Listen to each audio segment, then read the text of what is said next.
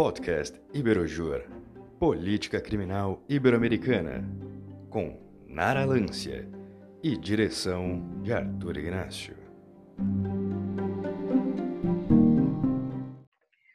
Salve, queridos e queridas ouvintes! Sejam bem-vindos e bem-vindas ao nosso quarto episódio do nosso especial sobre política de drogas. Lembrando aqui que nós estamos conversando com o Guilherme Godoy. O Guilherme Godoy já estuda esse tema há bastante tempo. Ele é mestre em criminologia pela Universidade do Porto e a dissertação de mestrado dele foi exatamente sobre a regulação legal das drogas. Então, bora lá dar prosseguimento na nossa entrevista. E na sua visão, há alguma relação entre legalização e o aumento do uso? É,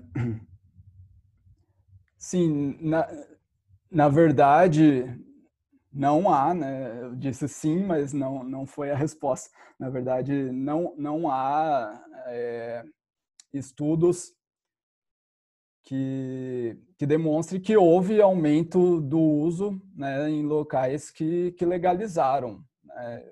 Pelo menos não conheço nenhum estudo dentro dos principais estudiosos desse contexto né? É, os estudos que, que mais conhecidos, né, que analisam ali contextos da, dos Estados Unidos, da, do Uruguai, né, mas é, especificamente um da Austrália, né, que, que não é nem na Europa nem na, na América, mas da Austrália que eu conheço que, que identificou, ali que diminuiu o consumo quando descriminalizou é, a cannabis lá.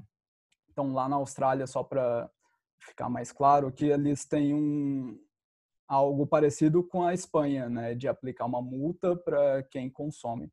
Então, é, quando mudou e passou a adotar essa medida, né, é, eles verificaram no primeiro momento está, é, continuou igual, não mudou nada, não aumentou, né, nem diminuiu, e depois é, em estudos mais recentes mostram que é, que diminuiu. Né, com, e, e, também houve uma medida, é, mudou um pouco a medida lá né, aplicada e, e, diminuiu o consumo. Então, há é, estudos como o do Robert Macon, né, que analisou ali é, aspectos psicológicos né, de países que legalizaram ou descriminalizaram o, consumo de drogas, né? Falando aqui mais especificamente do consumo. E, e ele fala ali de dois pontos, né? Que eu destaco aqui. Então, por um lado, o fruto proibido, né? Fruto proibido quer dizer que as pessoas é, consomem, os, né, principalmente os, os jovens, né, consomem geralmente é, porque é proibido, né? E, e por ser proibido é, é, é uma forma de, de, se expressar, de falar que é, e aí entre vários estudos também da criminologia, né? Das subculturas, contracultura, né? Que é, os jovens é, querem seguir as próprias regras, né? E, e não concordam com a regra padrão da sociedade, né? E então usam porque é proibido. Por outro lado, tem a questão do medo da sanção, né? Que então não, as pessoas não, não se comportam todas de forma igual. Ele fez uma análise que ele identificou pessoas, por um lado, com, é, que consumiam é, e que é, no momento que descriminalizou preferiam consumir. Daí ele analisou ali um aumento, não foi um aumento na estatística ali do consumo, mas ele ele cita um estudo que analisa um aumento de no hospital de casos que chegaram por a pessoa ter consumido é, maconha, né, cannabis, é, que ele considera, né, na análise dele, que por ter descriminalizado o consumo da, da cannabis, né, no local que ele analisou, é, as pessoas preferiam consumir a, cannabis, né, e deixavam de consumir outras drogas, é, a princípio, é, por, por, medo da sanção das outras drogas que eram ilícitas, né. Então, tem essa análise que eu acho interessante também, do aspecto psicológico né, referente a locais que descriminalizaram. Interessante. E tem também alguma relação entre a legalização e o aumento e diminuição de mortes relacionadas a algum fenômeno que envolva o consumo ou o tráfico de drogas? Bom, é... a legalização ela pode fazer com que haja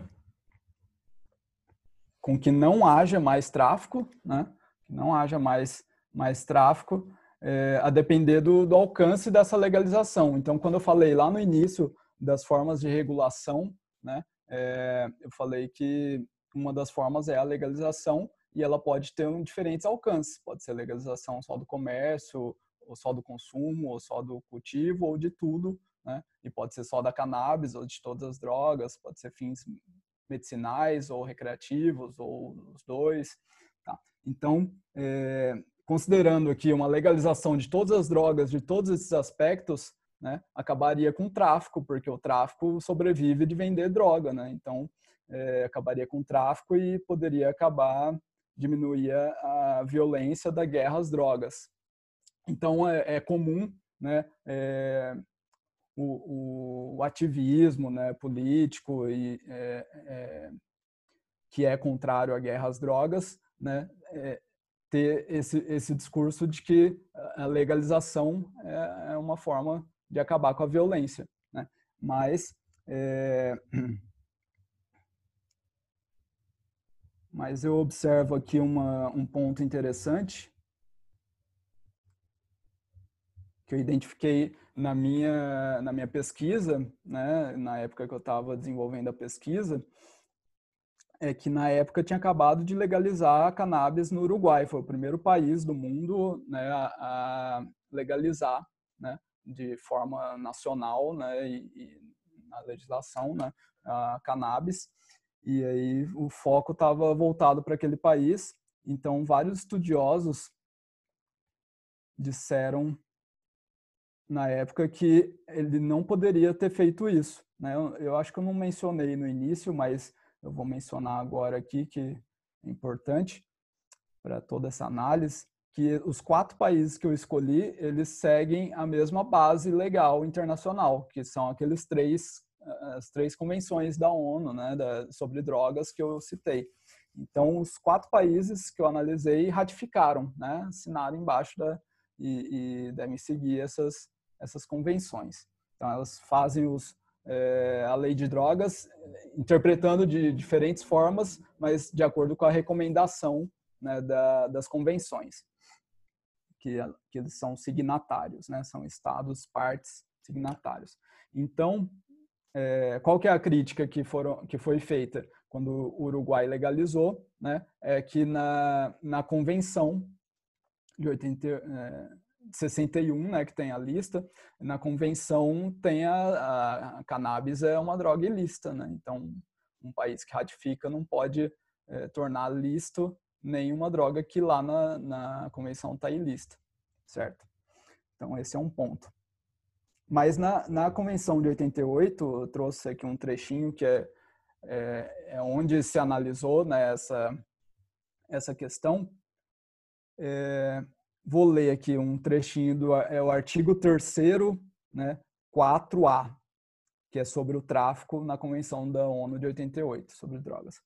Então ele diz assim: é, cada uma das partes, né, que são os países membros da ONU, é, irá dispor que pelo cometimento dos delitos tipificados em conformidade com o parágrafo 1, que está se referindo ao tráfico lá na convenção do presente artigo, se apliquem sanções. Ó, então essa é a principal parte se apliquem sanções proporcionais à gravidade desses delitos, tais como a pena de prisão ou outras formas de privação de liberdade, as sanções pecuniárias e o confisco.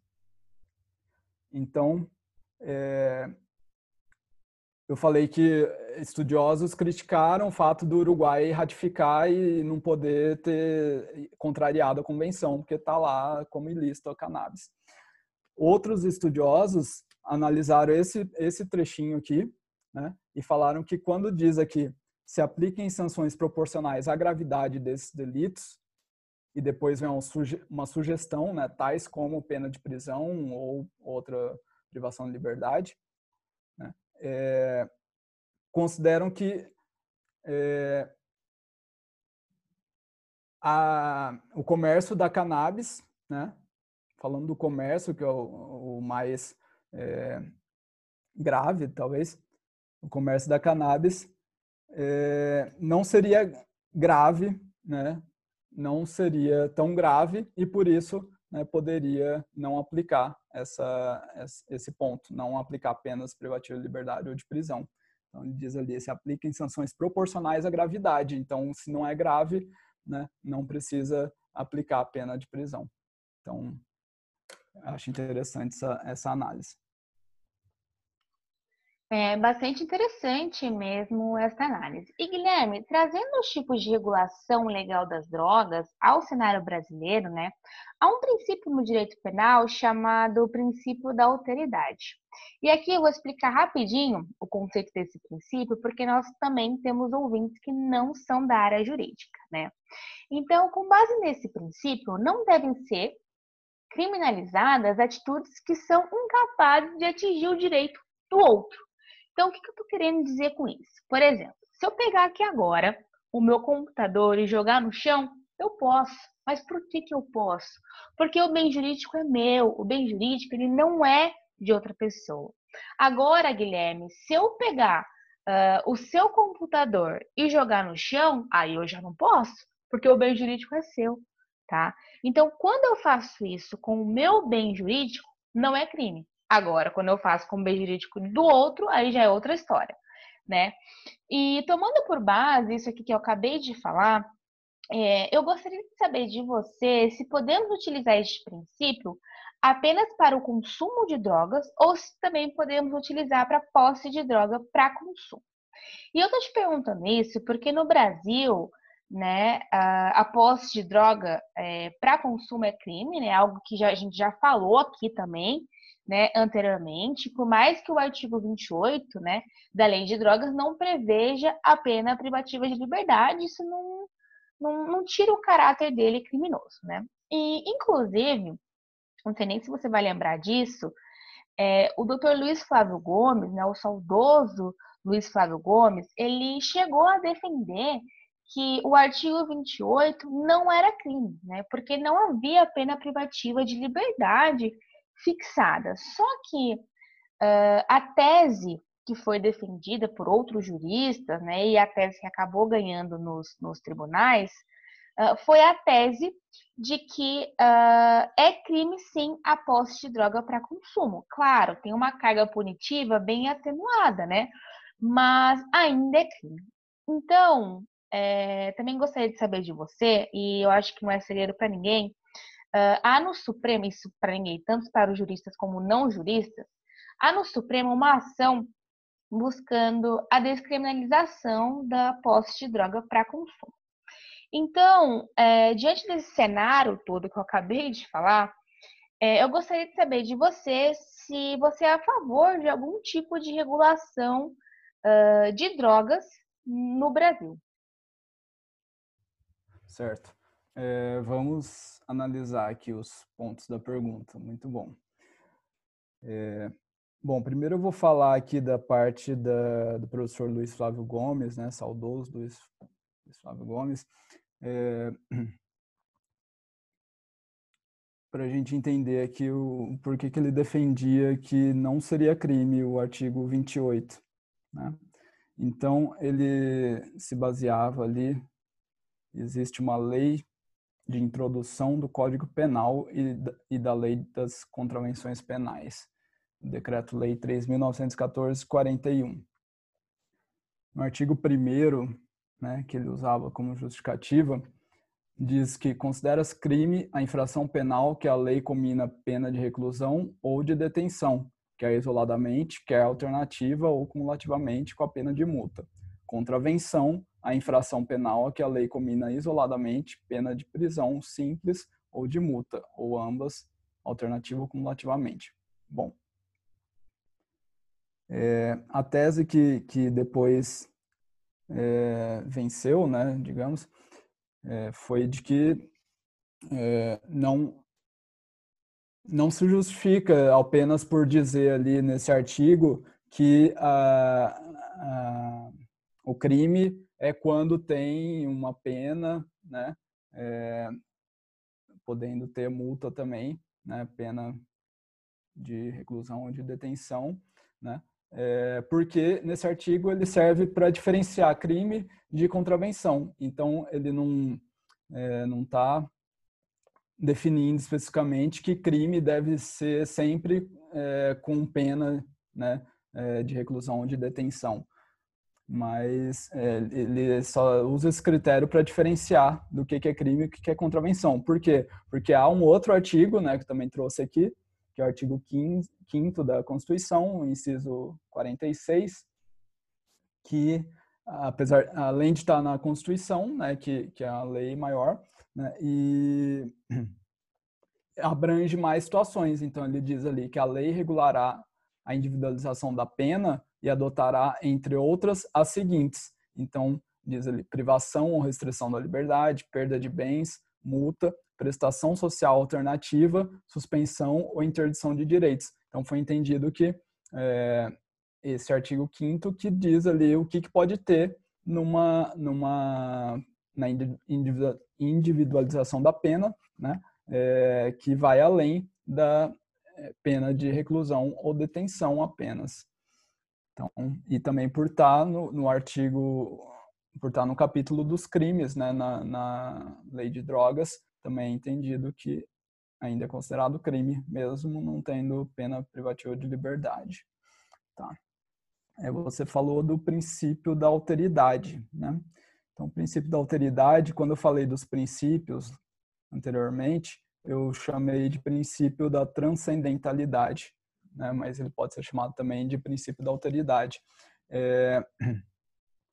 que é justamente esse exemplo, ficou muito legal, né? Dá para entender bastante. Então, se você cometer uma autolesão, né, e é, prejudicar, ofender um, um, bem jurídico seu mesmo, né, não pode ser, você não pode ser punida por isso, né? Só se ofender o bem jurídico alheio, né, de outra pessoa? É... Então aqui perguntou se a posse para consumo, né, seria é, também considerado uma ofensa ao próprio bem jurídico. Né? Tem vários defensores de que não, né, de que é, é uma ofensa ao bem jurídico saúde coletiva, né, a pessoa está em posse de drogas na, em ambiente público, né, está é, ofendendo a saúde coletiva, porque está é, pondo em risco né, a saúde coletiva, e por isso não seria enquadrado no princípio da alteridade. Mas é, por outro lado, o Supremo, né, o STF, que você citou também, está é, tá analisando um caso de repercussão geral, né, que é um recurso extraordinário 635659, se eu não me engano, é, e ele é, já teve três votos, né, tiveram três votos do ministro Gilmar Mendes, que é o relator, do Faquin, né, o ministro Edson Fachin e do ministro é, Barroso, Luiz Roberto Barroso. Então, o Gilmar Mendes votou a favor da descriminalização de todas as drogas e acho que é, ele se aproxima mais dessa interpretação de que ele foi dada de que a posse para consumo também é, se enquadraria no princípio da alteridade, né?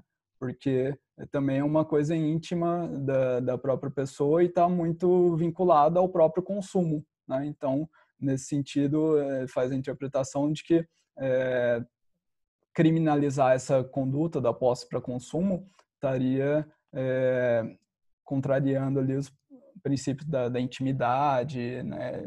cita outros que estão tá, abrangidos no princípio da alteridade. Tá.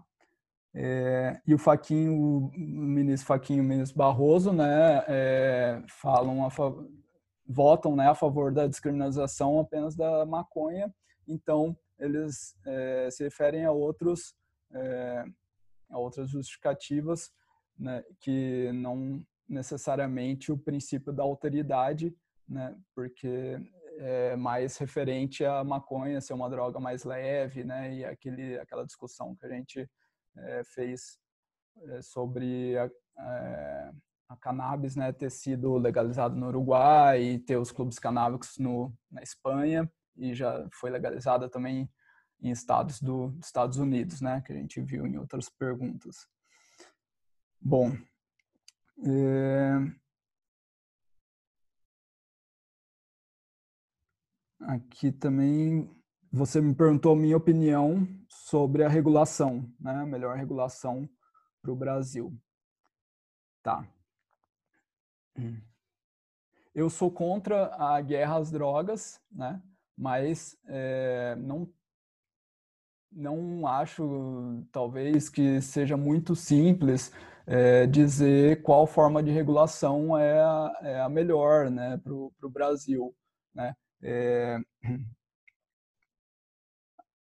pode haver ali uma, uma diferença entre é, uma regulação adotada para o comércio, para o cultivo, né? e, e, também uma diferença para cada tipo de droga. Eu sou a favor de uma regulação com mais detalhes, né? Mais detalhes do contexto que é feito o, o comércio, né? o tráfico de drogas, é, com mais detalhes sobre é, cada tipo de droga, né?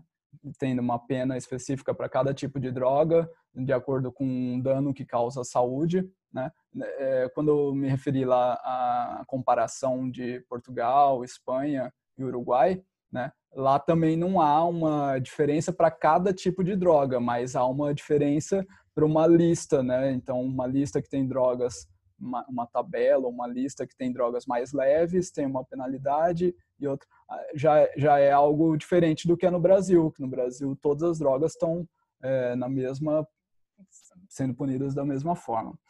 Tá. Mas, mas eu considero que, que o ideal talvez seria para cada tipo de droga, né? Ou é, com mais detalhes, né? Drogas mais parecidas, mas é, Considero que quanto mais detalhado for, ficaria melhor. Então, é... quanto ao isso quanto ao tráfico, né? Quanto ao consumo, eu concordo é, com uma maior atenção ao tratamento da dependência de substância tóxica, né? É, e, e, dando maior atenção para as instituições que fazem esse tratamento, né? Porque no Brasil, atualmente, é,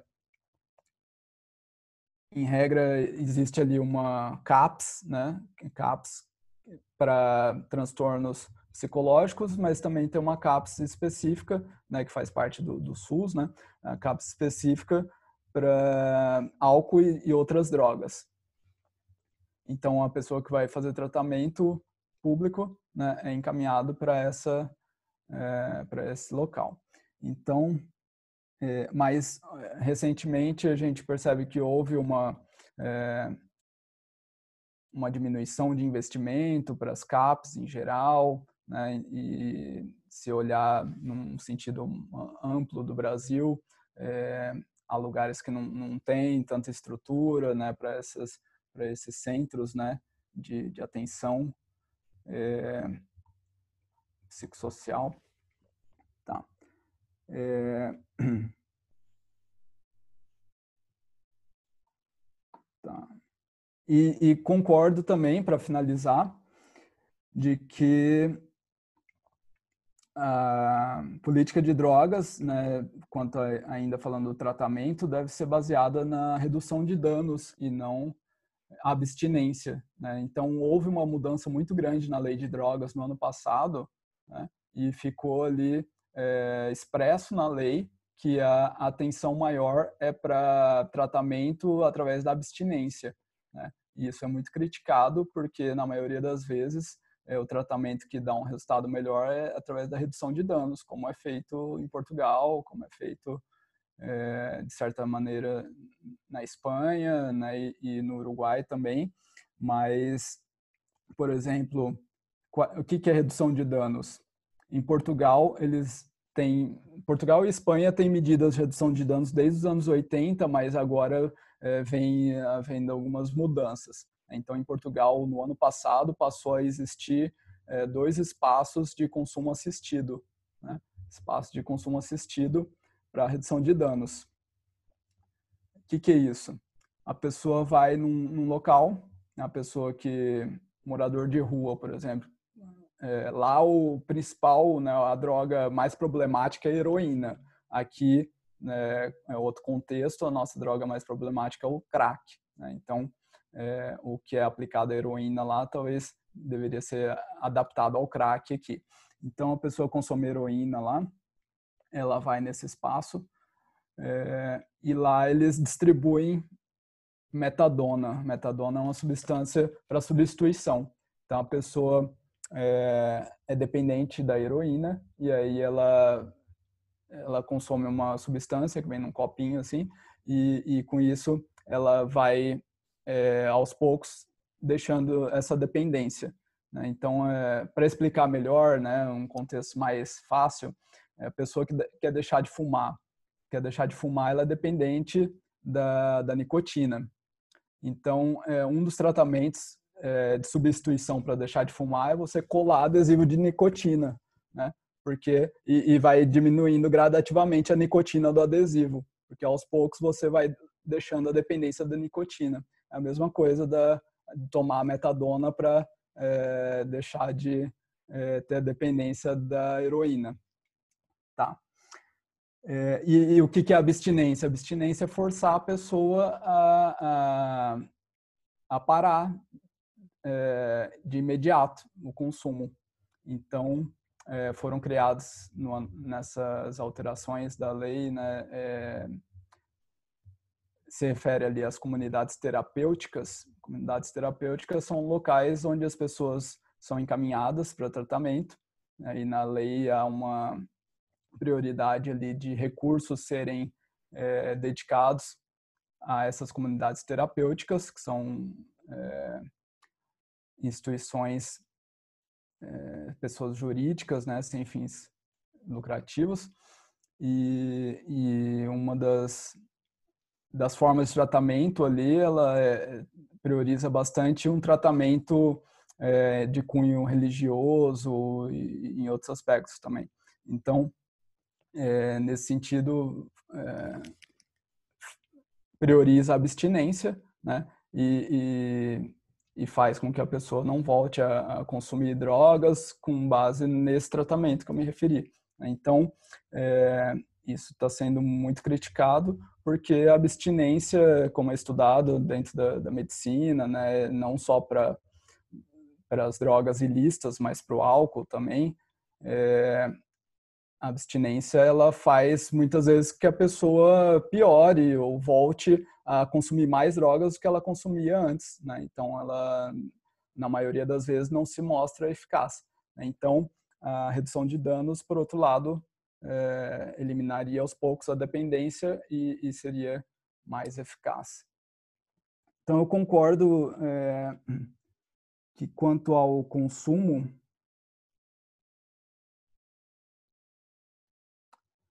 É,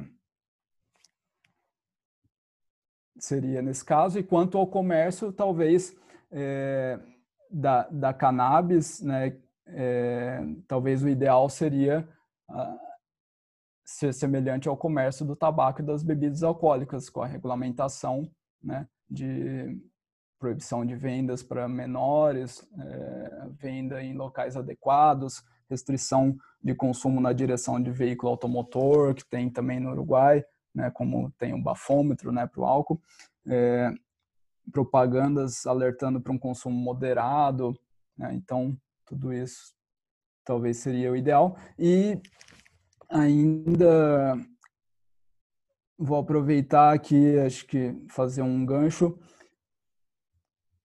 para falar das outras drogas, né? Já que eu estou falando aqui a minha opinião sobre a regulação. É, quando eu falei aquela discussão que teve do Uruguai só com a cannabis, né, que legalizou a cannabis, e vários estudiosos falaram que ele não poderia ter legalizado porque ele ratifica a convenção que proíbe a cannabis, né, que é uma droga ilícita, é, há aquela, aquele entendimento de que por ser uma droga leve, né, é, não causaria tanto, tantos danos. Mas quanto às outras drogas, é, eu entendo que não se enquadra nesse entendimento. Então, todos os países que ratificam as convenções da ONU, né, essas três convenções sobre drogas, é, estariam contrariando ao legalizar outras drogas, né? Então, um, instrumento internacional. Então, acho bem complexo isso e não conheço nenhum país que legalizou é, todas as drogas, né? É, os, os que vêm legalizando só a cannabis. Mesmo.